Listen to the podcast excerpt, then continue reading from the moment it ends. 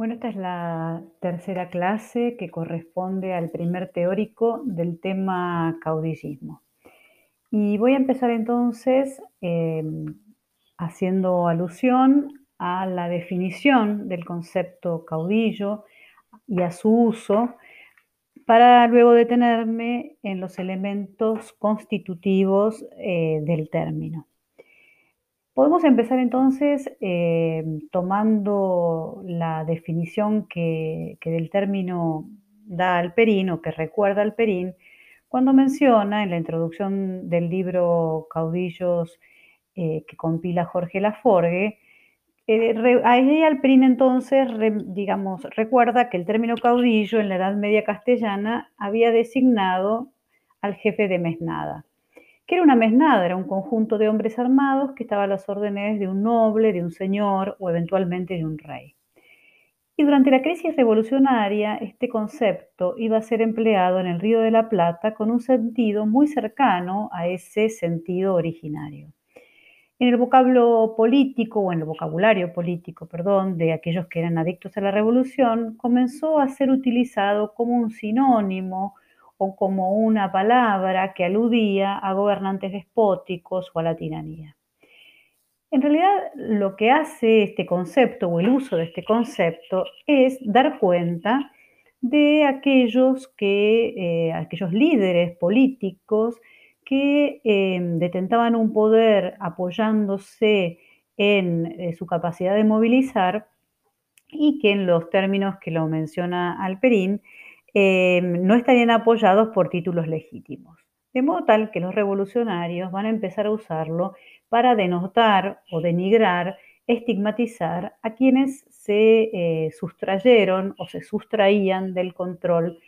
eh, del territorio eh, en manos revolucionarias. Pero ¿cómo podríamos definir entonces concretamente a los caudillos y qué elementos constituyen a una persona o constituían a una persona en caudillo. ¿Y qué es ese caudillo? ¿Qué es el caudillismo? Podríamos empezar diciendo que ante todo un caudillo es un jefe. Es el que conduce un grupo, como mencionábamos antes, refiriéndonos a la definición que da Alperín eh, medieval, eh, pero evidentemente estas características o esta definición no agota, sino que simplifica el concepto. La condición de caudillo o jefe implica determinados atributos que están unidos y que lo que le dan, esos atributos, lo que hacen es que explican su eficiencia o su efectividad en el mando. Estas particularidades hablan básicamente del carisma y eh, también explican su capacidad de movilizar o de mover a eh, grupos de hombres y esta capacidad de movilizar este carisma también puede ser pensado en términos de capitales como los define Bourdieu. Antes de, ir a, esta, a estas nociones carisma y capitales,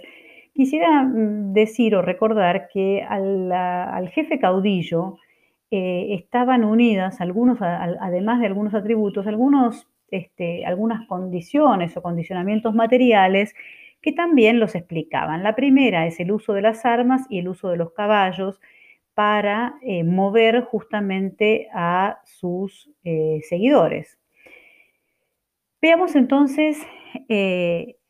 qué son esos capitales o cómo podríamos decir definir los capitales que poseía un caudillo o los capitales necesarios para constituirse en caudillo.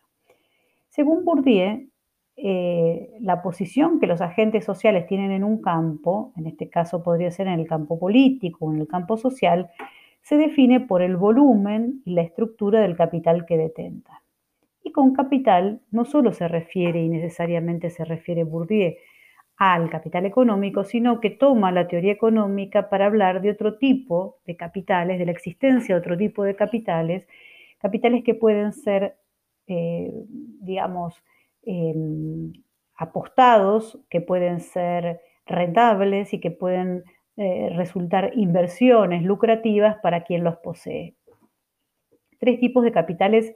son significativos y en realidad, eh, aunque su, denominación es genérica, nos, da, nos permite pensar estos capitales que va a tener el caudillo. El primero es el capital cultural, que puede ser definido como el conocimiento de las, este, de las estructuras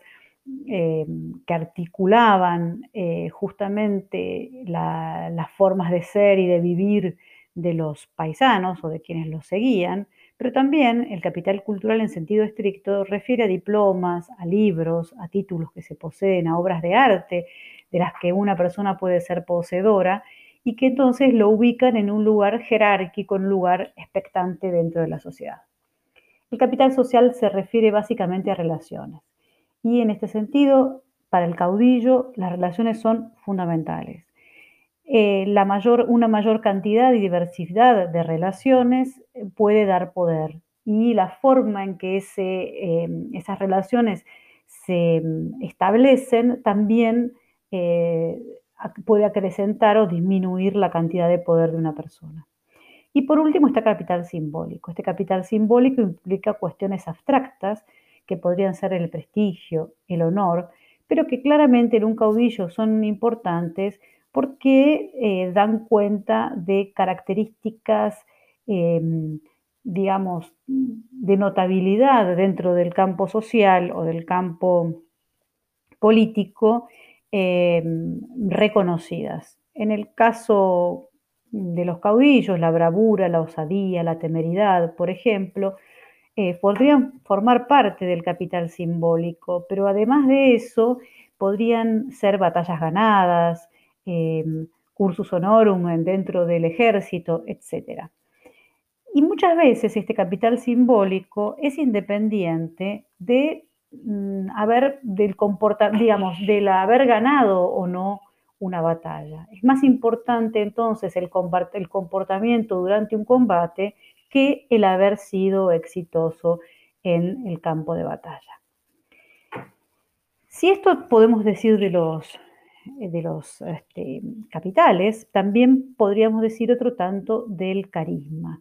Este carisma que también está vinculado de manera directa con los capitales, pero que además parecería ser, en la definición que da eh, Weber de, carisma, como condiciones innatas que trae el individuo y que son absolutamente subjetivas, que dependen en gran parte además de, em, digamos, de em, como decía antes, de algunas cuestiones que ya tienen de personalidad los, este, en este caso, los caudillos, pero también de creencias populares acerca de, eh, esas, que es, de esas condiciones. ¿no? Esto hace que eh, una,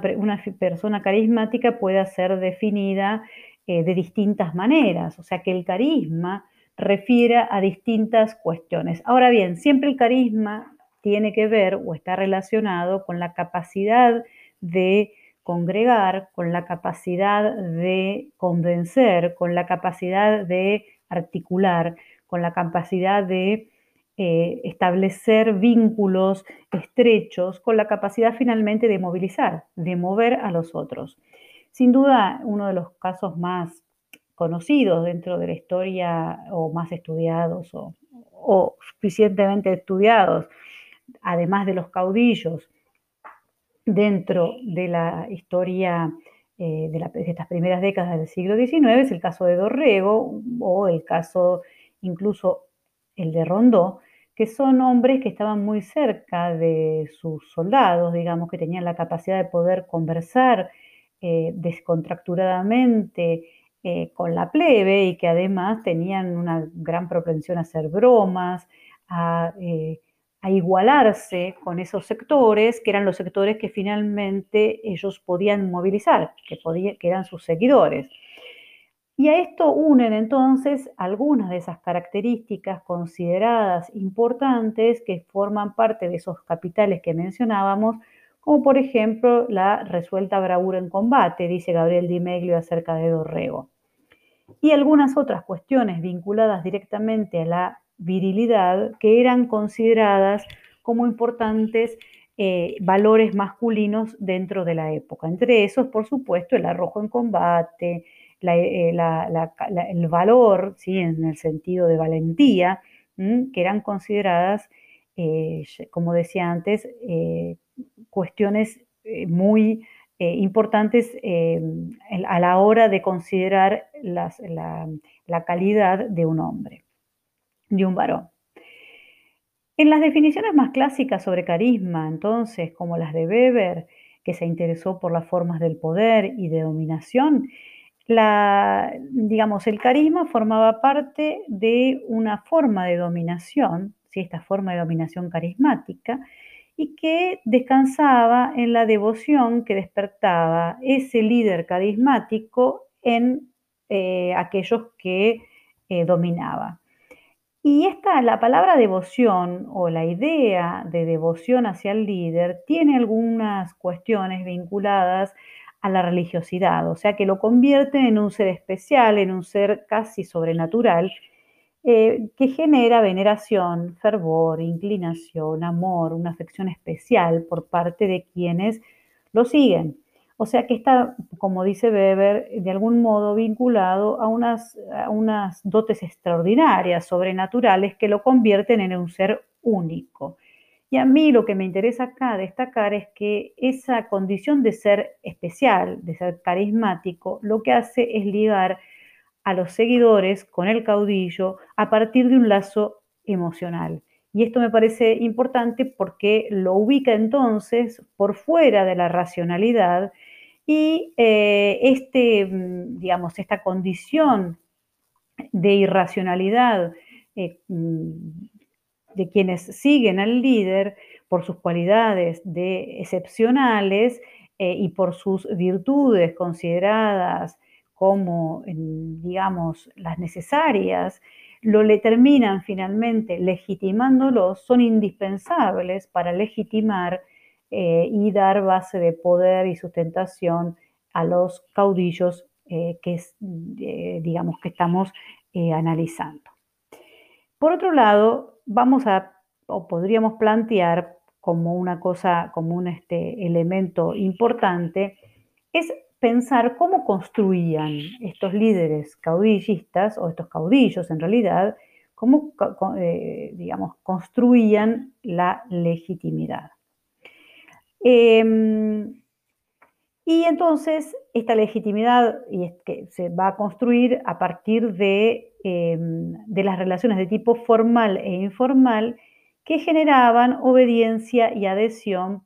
eh, elementos indispensables dentro de o en el marco de eh, la construcción de la legitimidad. Una cosa que me olvidé que me parece, eh, voy a retomar sobre el carisma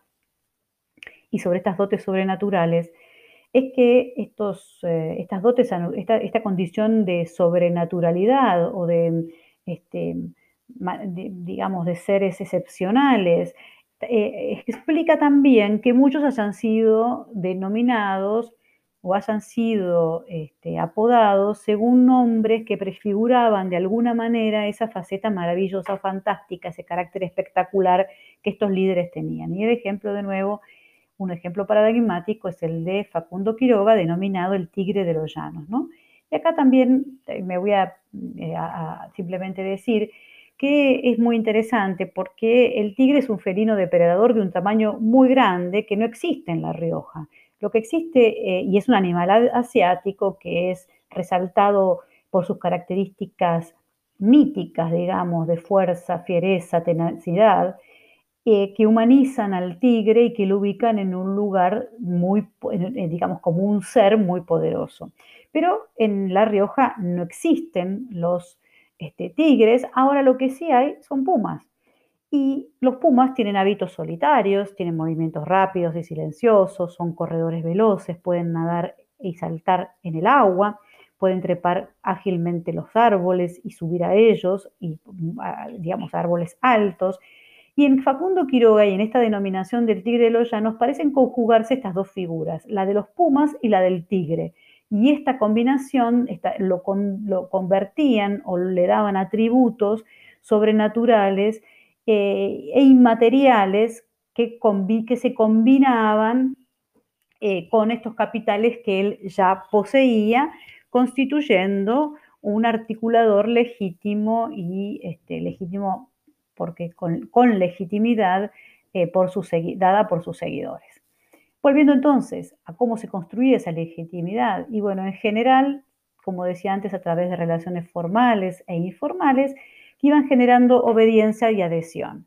Dentro de los, los lazos de tipo formal podemos pensar en los más clásicos, el compadrazgo dado por el bautismo, en donde las personas se ligaban de una forma muy parecida a, las, este, los vínculos que se establecían o que estaban dados por la, por la sangre, pero también a través de distintos tipos de lazos comerciales. muchas veces esos lazos comerciales eran sellados además con un vínculo de compadrazgo, pero además había otras eh, eh, relaciones de tipo informal que tenían que ver con compañerismo, con amistad, con algún tipo de eh, relación nacida de espacios de sociabilidad. Y unas y otras establecían lazos afectivos que eran importantes y fueron muy, eh, digamos, claros en la, en la capacidad, para explicar la capacidad de movilizar de los caudillos. Entonces, otra cosa que podemos decir y que está directamente vinculado con esta forma de generar lazos de obediencia y adhesión, es que el caudillo, eh, eh, digamos, el acercamiento entre caudillos y seguidores implicaba también relaciones de reciprocidad, donde los bienes se intercambiaban y estaban vinculados básicamente con la protección y ayuda que era capaz de otorgar el líder, o sea, el caudillo a sus seguidores, y la lealtad y obediencia que obtenía como contraparte de esos dones o de,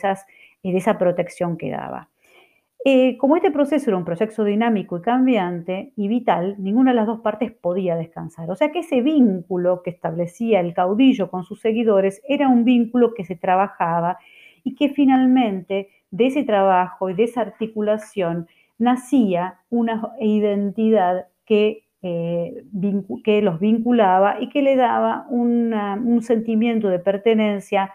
al grupo respecto del caudillo, pero también al caudillo respecto del grupo sobre el que tenía, que tenía poder. Esta es la cuarta clase correspondiente a la segunda clase sobre caudillos. Eh, me voy a detener en las explicaciones disponibles sobre el caudillismo que de alguna manera articulan los elementos que mencionamos antes y les dan, eh, digamos, densidad histórica. El, primero que escribe o que reflexiona de una manera sistemática sobre el tema de los caudillos es Sarmiento en su libro Facundo, escrito en 1845. La interpretación que hace eh, en este libro tiene que ver además con dos cuestiones. Una es este, los años que Sarmiento mm, había vivido en Chile, donde había escrito parte de este texto, eh, y en el que eh, miraba, digamos, era observador de un sistema político centralizado y a su juicio mucho más, eh, digamos, organizado y que había permitido entonces una más rápida constitución en su criterio del Estado nacional. claramente entonces en su, y por otro lado su mirada, digamos, que, que, compartía con gran parte del sector romántico exiliado en, Montevideo sobre eh, la civilización, eh, sobre las causas vinculadas o qué cuestiones estaban vinculadas al proceso de civilización y qué cuestiones retrasaban esa posibilidad de civilidad, digamos, eh, de la sociedad argentina. La interpretación salmantina entonces sobre los caudillos presenta esta característica dicotómica y para él los caudillos eran la expresión de la barbarie y, era y esa barbarie era típica del ambiente rural de donde venían esos caudillos. Además, eh, unía a esta idea de un ambiente rural eh, la idea de desierto, digamos, a la Argentina como un territorio, mm, digamos, desocupado, que eh, había dado lugar o había dado entonces, había sido el ambiente propicio en, su en esa soledad de las pampas o de las zonas montañosas riojanas para generar estos eh, personajes que eran los caudillos rústicos con una cierta irracionalidad eh, y como una figura que, mm, digamos, fue muy polémica, pero al mismo tiempo muy dominante en esa primera parte del siglo XIX. Esta mirada hacia Argentina se pasó o fue, eh, digamos, tomada como una explicación también de la crisis, eh, digamos, del resultado de la crisis política que se abre en 1820. De modo tal que los caudillos aparecen como la expresión de esa crisis política, aparecen como fuera del orden, como, eh, digamos, ilegales, ilegítimos, y como representantes de esas fuerzas anárquicas, inorgánicas, que serían eh, las que eh, generarían esa guerra civil en el periodo abierto entonces en 1820. Y como decimos guerra civil y como decimos eh, inorganicidad y decimos anarquía, el caudillismo entonces es unido a ese proceso y es unido también, es mm, una interpretación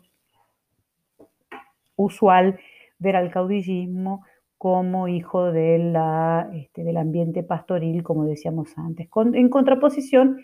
a la ciudad, espacio considerado mm, ilustrado, espacio del saber, espacio de la civilidad. Hay otras interpretaciones que ven a los caudillos como, eh, digamos, eh, una, como la interpretación de Mitre, como un impas, como un accidente en el camino de la, construcción del Estado Nacional Argentino y además como una expresión del provincianismo. Esta interpretación, o esta última interpretación de Mitre, digamos, esta idea de que son los caudillos son una expresión de las provincias, fue retomada por Vicente Fidel López, pero resaltando un carácter casi criminal de eh, este, digamos, de estos mm, prototipos ¿no? Eh, políticos. Eh, y además, en realidad, Vicente Fidel López los ve como, digamos,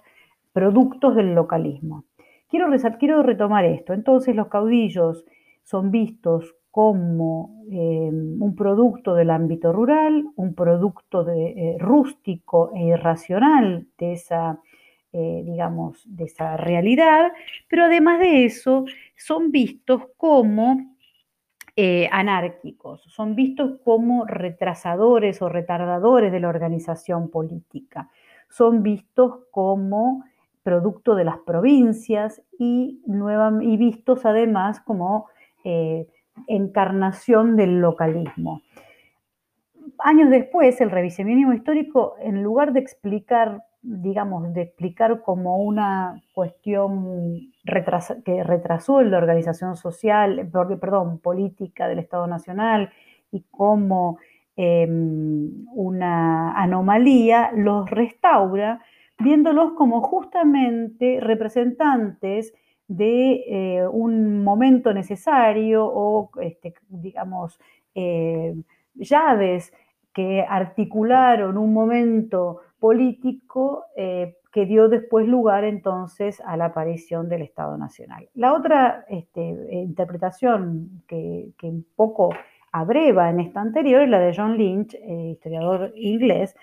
que ve el caudillismo como un fenómeno propio de Hispanoamérica y como un resultado de la, independencia y propone tres este, explicaciones o tres cuestiones vinculadas al, al surgimiento de los caudillos. Primero, los caudillos, según Lynch, surgen porque había un vacío eh, institucional o una inexistencia de reglas formales, lo que permitió la aparición entonces de, estos personajes. Cuestiones que son contrastadas por la propia historiografía al mostrar que muchos de estos caudillos además son gobernadores y que están interesados por, la, eh, por el orden y por la estabilidad y además no solamente eso, sino por la organicidad de las eh, provincias que gobiernan. El segundo elemento que propone Lynch es que los caudillos lo que hacen es eh, establecer una forma de competencia que eh, lleva o que tiene como modalidad los conflictos armados. Y esto entonces explicaría, está, digamos, este, está ligado esta idea de barbarización de la política, una de las hipótesis más fuertes también sostenidas por muchos historiadores para explicar la lógica de esta primera mitad del siglo XIX. Un tercer elemento que propone Lynch, que explica, eh, digamos, o que mm, eh, describe el caudillismo hispanoamericano, es que eh, el caudillismo mm, da cuenta o es hijo de una sociedad agraria en donde hay dos sectores, los terratenientes y los peones, y que el caudillo sería encarnación de esta figura, de esta figura de los terratenientes, que establecen relaciones clientelares con eh, sus seguidores. Para él entonces, eh, estas tres características dan, mm, proponen tres tipologías de caudillos, que Salvatore Goldman en su introducción a caudillismos rioplatenses mencionan. Habría un primer grupo de caudillos que surgen con las guerras de independencia, como es el caso de Artigas o Güemes. Eh, por, por otro lado, no tiene en cuenta algo que es interesante, es que algunos de estos caudillos surgen por el ascenso de militares que habían hecho la carrera de la revolución, o sea que no estaban necesariamente fuera o habían salido como habían aparecido al margen de los procesos revolucionarios. Por otro lado, este, existiría otro tipo de caudillo que, que, son aquellos que se apoderaron de la ciudad de Buenos Aires para oponerse al centralismo y en este caso claramente está haciendo alusión al prototipo de caudillo federal del litoral que, este, digamos, que, aparece en escena con la anarquía del año 20 y sobre todo con, está pensando o está, podríamos referenciarla a la experiencia de la ciudad de Buenos Aires ocupada por las tropas de Ramírez y López luego de la batalla de Cepeda. Finalmente habría un tercer tipo de caudillo, que es el caudillo de los caudillos, el superpatrón, que es Rosas, ¿no? Encarnaría un tipo muy particular de caudillo que de alguna forma encauzaría la política de esa primera mitad del siglo XIX. Por supuesto que es una, una explicación esquemática que se extiende para toda Hispanoamérica, pero el foco que tiene Lynch o el propósito que tiene Lynch no es de justamente, es el contrario al que tenemos nosotros, no es el de analizar los casos para ver sus, eh, digamos, sus potencialidades, sus particularidades, sus estrategias, etcétera, sino armar una tipología. Y entonces, por eso es que eh, trata de dar algunas características que consideras que son comunes a todos los casos. Un tercer, eh, una tercera explicación es la que ya mencionamos, queda Alperín, donde el caudillismo va a ser usado para, o, digamos, el término caudillismo va a ser usado sobre todo para explicar la ocupación del poder eh, por parte de eh, los grupos que eran reacios o que no estaban de acuerdo con el centralismo y donde eh, algunos caudillos tienen una preponderancia particular. Alperín incluso dedica un artículo entero a este tema del caudillismo.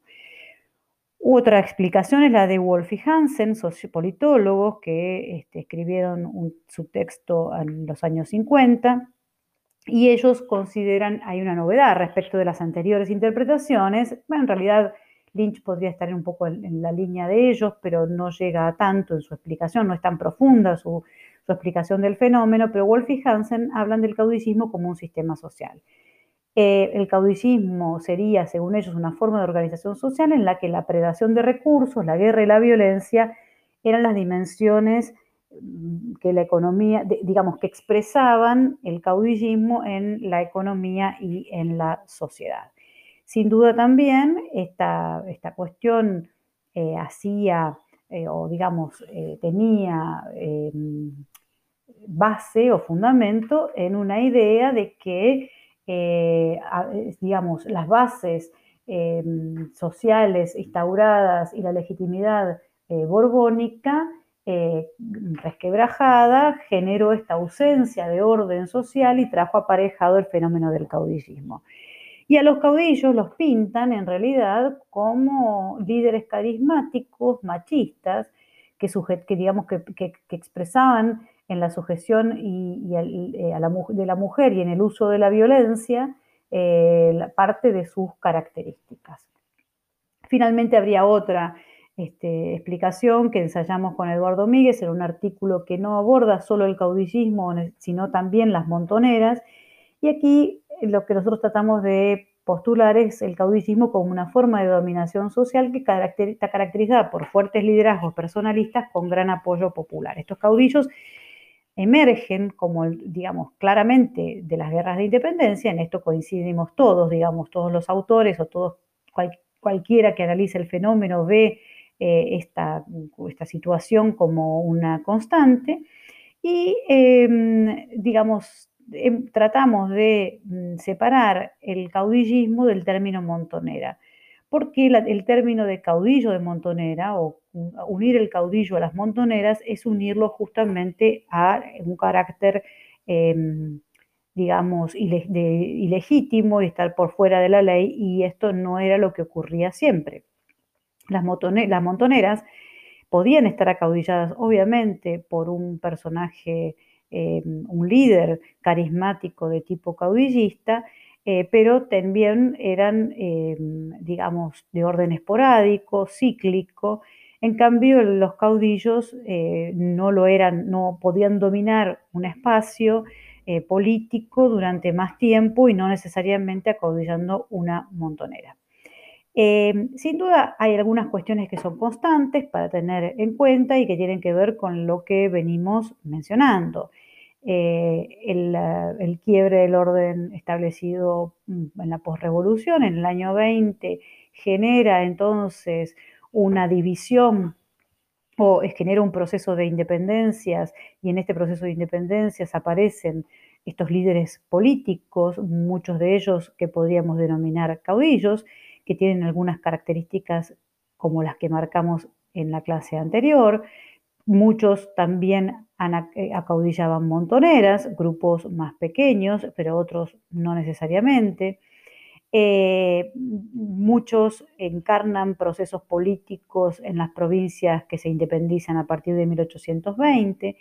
proceso que fue leído como un proceso de anarquía y disgregación y que hoy está absolutamente discutido, dado, como decíamos antes, que muchos caudillos encarnan la gobernación propia de las este, provincias. Y, em, digamos, lo que me parece importante además eh, considerar para poder terminar de cerrar el perfil de los caudillos es que estos caudillos em, articulan y median entre eh, las instancias políticas y las instancias sociales. El poder que tenían los caudillos de mediar, eh, y mediar significa intervenir, mezclarse, actuar, negociar, interesarse, inmiscuirse, interponer, les da la posibilidad de constituirse en intermediarios, en portavoces y al mismo tiempo entonces estar eh, constituir o construir una red de lealtades que ellos encabezan, eh, organizando un sistema eh, de digamos, que, organiza el sistema social y político. Em, por otro lado también, como dijimos antes, digamos, este poder de mediar implica reciprocidad y esa reciprocidad, que es un mecanismo básico para generar consenso, fue en muchos casos capaz de suplir la obediencia del Estado, sobre todo en aquellos lugares en donde las estructuras estatales eran más débiles que en otros. Em, ejemplos de caudillos. Bueno, podemos hablar del caudillo, eh, de, digamos, de los caudillos de, esta coyuntura de los 20, como fue Artigas, eh, que digamos es un caudillo que empieza eh, con anterioridad, a que, es un producto concreto de las luchas de independencia. Y esta, digamos, en este caso, en el caso específico de Artigas, hay varias cuestiones que lo ubican como un referente y que, en el que pueden, pueden encontrarse estas, estas este, cuestiones que mencionábamos antes. Por ejemplo, Artigas era denominado el padre de los pobres y esto indica su cercanía con los sectores plebeyos, pero al mismo tiempo también su capacidad de mando, su legitimidad, etc. O en el otro caso, y para, perdón, y para reconstruir este, esta trayectoria de Videx, hay un montón de fuentes que nos permiten eh, ir, eh, digamos, abrir el perfil de este personaje e ir cotejando las distintas aristas. Pero también hay otros personajes menos documentados, como Francisco Ramírez, que em, lo que, lo que mm, generaron fueron eh, toda una, serie de mitos acerca de sus perfiles. ¿Y por qué me interesa este, remitir estos dos ejemplos? Uno, porque concretamente tuvo actitudes eh, vinculadas a la, mm, digamos, que, lo, que, lo, convirtieron en un legítimo líder de eh, un sector muy importante de la sociedad eh, litoraleña, ¿sí? junto con el resto de los líderes y caudillos de la región, entre ellos Francisco Ramírez, pero de Francisco Ramírez es más el mito que se creó sobre su figura y sobre su importancia que la información que tenemos. ¿Por qué me interesa esto? Porque también sobre los caudillos o en la lectura que se hace de los caudillos aparece la posibilidad del mito, digamos, ¿no? de construir una, em,